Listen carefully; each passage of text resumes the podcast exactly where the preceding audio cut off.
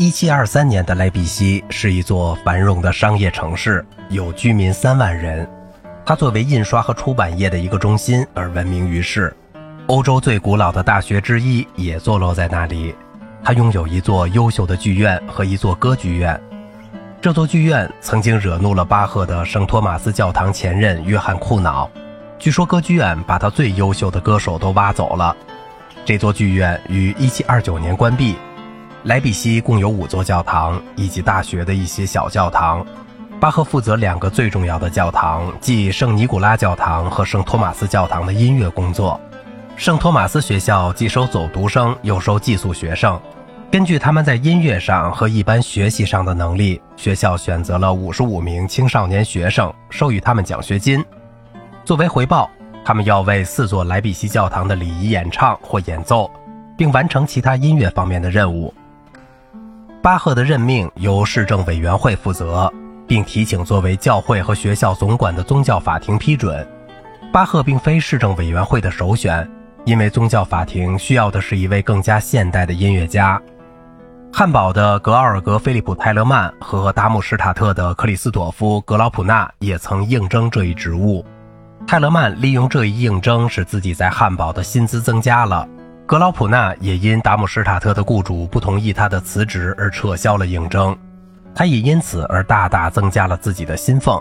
巴赫通过了通常的考试，并以其坚实的神学知识而使市政委员会满意，他一致被选，并于1723年5月担任这一职务。作为圣托马斯学校乐监和莱比锡音乐指导，他每天要教课四小时拉丁文和音乐，并为教堂礼仪准备音乐。他还宣誓遵守严厉的基督徒生活，未经市长允许就不能离开城市。他和一家人居住在学校一端的宿舍里，他的书房同二年级学生宿舍仅一墙之隔。莱比锡的公民享受许多公共礼拜的机会，所有的教会每天都举行礼拜仪式。圣尼古拉教堂和圣托马斯教堂正规的星期日节目，除一个主要的以外，还有三个短的仪式。主要的仪式从早晨开始，持续到中午左右。在这个仪式上，唱诗班唱一首经文歌、一首路德派弥撒、赞美诗以及一首康塔塔。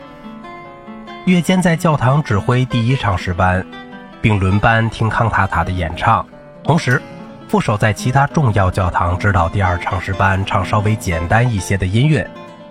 第三和第四唱诗班由最差的歌手组成。在其余两座教堂负责不太重要的音乐需求。巴赫的一则笔记指出，前三个唱诗班最少需要十二名歌手，每个声部三个人；第四个唱诗班则需要八个人。为第一唱诗班伴奏的乐队部分来自学校本身，部分来自城里，还有一些则来自大学音乐社。后者是演奏当代音乐的一个课余的音乐会社，由泰勒曼于1704年组建。巴赫在1729年成为他的指挥。教堂乐队包括两支长笛、两支或三支双簧管、一支或两支大管、三支小号、定音鼓和弦乐器及同奏低音乐器，一共十八至二十四位演奏者。在莱比锡的工作条件并不理想，但他却鼓励了作曲家的创造能力。每隔一定时期就需要创作新的作品。歌手和乐手尽管不足，但每次都能凑齐。巴赫的地位虽然比早期的宫廷乐长低，但还无不一些小小的烦恼，但却是安定的、体面的，的确是令人羡慕的。在莱比锡路德教派的礼仪中，康塔塔占据重要的位置，其主题往往同诵读福音书的内容联系在一起，因为它就在诵读福音书后立即进行。巴赫曾经在第六十一首康塔塔手稿的背面记下仪式的顺序，特别是音乐的次序。这首康塔塔是在1723年11月28日演唱的。莱比锡教堂一年共需要58首康塔塔，此外还有为耶稣受难日的受难乐，为三个节日中晚到的圣母颂歌，每年为市政委员会成立的康塔塔，以及诸如葬礼的经文歌和婚礼的康塔塔。1723至1729年间，巴赫创作了四整套一年用的康塔塔，每套约60首康塔塔。他显然在18世纪30年代至40年代早期还创作了第五套，但是这一套和第四套的许多首已经不复存在了。大约有二百首康塔塔保留了下来，其中一些是为莱比锡写的，另一些是改编旧作。在早期的康塔塔中，作曲者响应歌词不断改变的情感和意象，使音乐具有紧张的戏剧性表现和预想不到的多变形式。比较起来，莱比锡晚期的康塔塔在情感上主观性更少，在结构上也更加规范。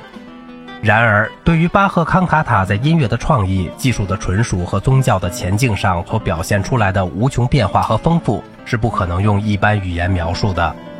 之后的节目中将用两三个例子作为这个庞大音乐宝库的概述。好了，今天的节目就到这里了，我是小明哥，感谢您的耐心陪伴。